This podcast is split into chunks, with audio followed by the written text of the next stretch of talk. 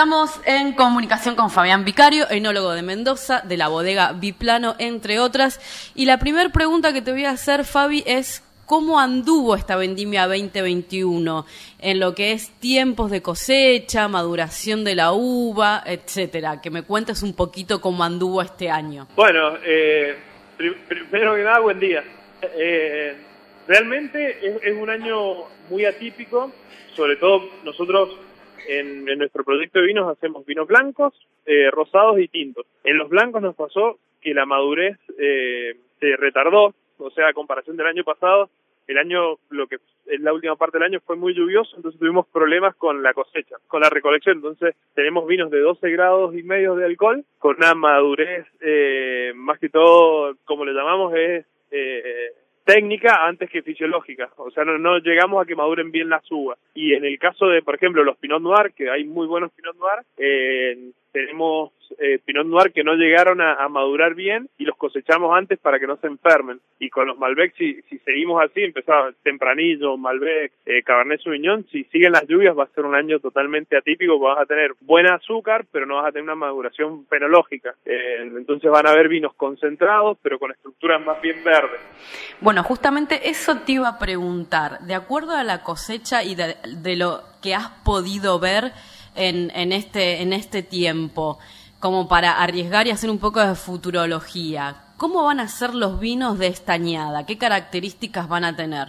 Bueno, mira, nosotros la semana pasada cosechamos el Malbec de, de, Biplano y, y, la idea es buscar la estructura que... Porque, ¿qué pasa? O sea, al estar verde la uva tenemos tenemos un poco más de, de, de verde en, en, la boca, o sea que los taninos van a ser demasiado hasta amargos. Entonces la idea para llegar a, mantener la línea de, los vinos es buscar una extracción más que todo estable, no, no algo demasiado estructurado, porque si no van a aparecer la parte de, de lo que le faltó de la madurez a la uva. Y yo calculo que en este año van a haber grandes vinos, en general van, vamos a tener, si se paran las lluvias, vamos a tener grandes Cabernet Sauvignon, los Malbec van a tener una línea de, estabilidad de, concentración buena, eh, pero no, no vamos a poder tener sobre extracción, o sea, vinos de, gran tiempo de guarda, yo creo que no, no vamos a alcanzar a, a, a, llegar a la madurez de la uva como para poder hacer vinos tan concentrados y más bien equilibrados. Bueno, te llevo un poco a, a, otro, a otra parte o a otro costado de la vendimia. Si bien las bodegas nunca pararon de, trabajar ya desde el año pasado,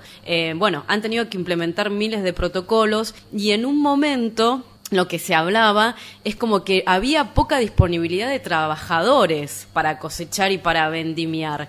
¿Cómo fue que vivieron ustedes esto y si fue verdaderamente así, que había menos disponibilidad de gente o no? Sí, sí, mucho, mucho menos. Realmente es, es cada año, o sea, en, en general, la parte eh, de, del trabajo manual, de lo que requiere mucha mano de obra, eh, va disminuyendo. Entonces, hay mucha competencia en otras eh, en otras industrias que lo que hacen es que la en, la parte de, de la todo de la recolección de las uvas sea un poco más complejo. Fuera de los protocolos, eh, a nosotros, por ejemplo, el año pasado y este, que hemos cosechado casi en las mismas épocas, todavía no tenemos cierre de nada, o sea que no, no han parado, eh, el, no, no, hemos tenido restricción, eh, pero la disponibilidad de gente ha sido mucho menos que hace dos años. Entonces yo creo que, que si, este año espero que se termine todo lo de pandemia, pero lo que tenemos es que a medida que vaya pasando el tiempo, la disponibilidad en mano de obra en la recolección de las uvas va a ser mucho menor, entonces cada vez va a costar mucho eh, seguir seleccionando parcelas para cosechar a mano, hacer, hacer la vendimia tradicional de, de, el placer de cosechar las uvas, recolectándolo, cortándolo con tijera, eh, dándole realmente el, valor al producto, va a ser muy difícil en un par de años. Bueno, por último, Fabián, agradeciéndote estos minutos con Radio Nacional, te quería preguntar cuál es la respuesta que está dando la industria teniendo en cuenta que eh, el año pasado aumentó muchísimo el, consumo de vino en la población, estamos en unos niveles de los más altos en, la historia de nuestro país. Entonces, eh, ¿cuál es la respuesta que está dando la industria frente a este nuevo panorama? Hoy hay un cambio cambió, yo creo que, que la, la, pandemia, fuera de que ha sido un año de, muy duro en general, eh, creo que, que, nos dio vuelta la forma de, de, mirar la industria. En hace un par de años veíamos que, que los movimientos de la compra de vino era como un poco más limitado. Este año por ahí las personas que se quedaron en casa pudieron tener un almuerzo con una copa de vino, entonces eso llegó a que el consumo de, de vino aumentara. Eh, y veo que este año, si vamos a tener un poco más de limitaciones para poder circular, va a tener el mismo impacto. Lo único que en la industria lo que lo hizo cambiar fue la forma de llegar al, al, a los consumidores. Entonces, eso es muy bueno. Yo creo que, que la forma de, enviar los vinos, por ejemplo, en el caso de nosotros a Buenos Aires, de, de llegar a un cliente a Buenos Aires, con, con todo lo que fue pandemia, hoy en dos, tres días puedes tener un vino en, una casa. Entonces, eso es muy bueno. Eso lo ha hecho muy bien a la industria y ha llevado a que, a que se venda mucho más. Eh, lo que sí hay que ver si la industria está preparada para evolucionar y seguir llevando a, que sea un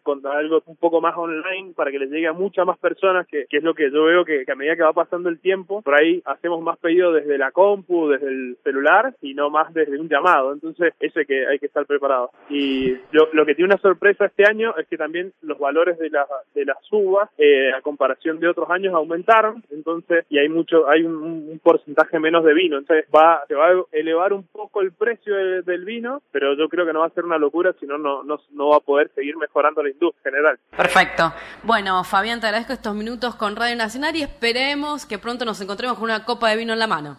bueno, los esperamos, los esperamos. Siempre, siempre hay un vino para, para brindar y bueno, y, y sobre todo una excusa para juntarse. Muchas gracias, hasta luego. Gracias, chao.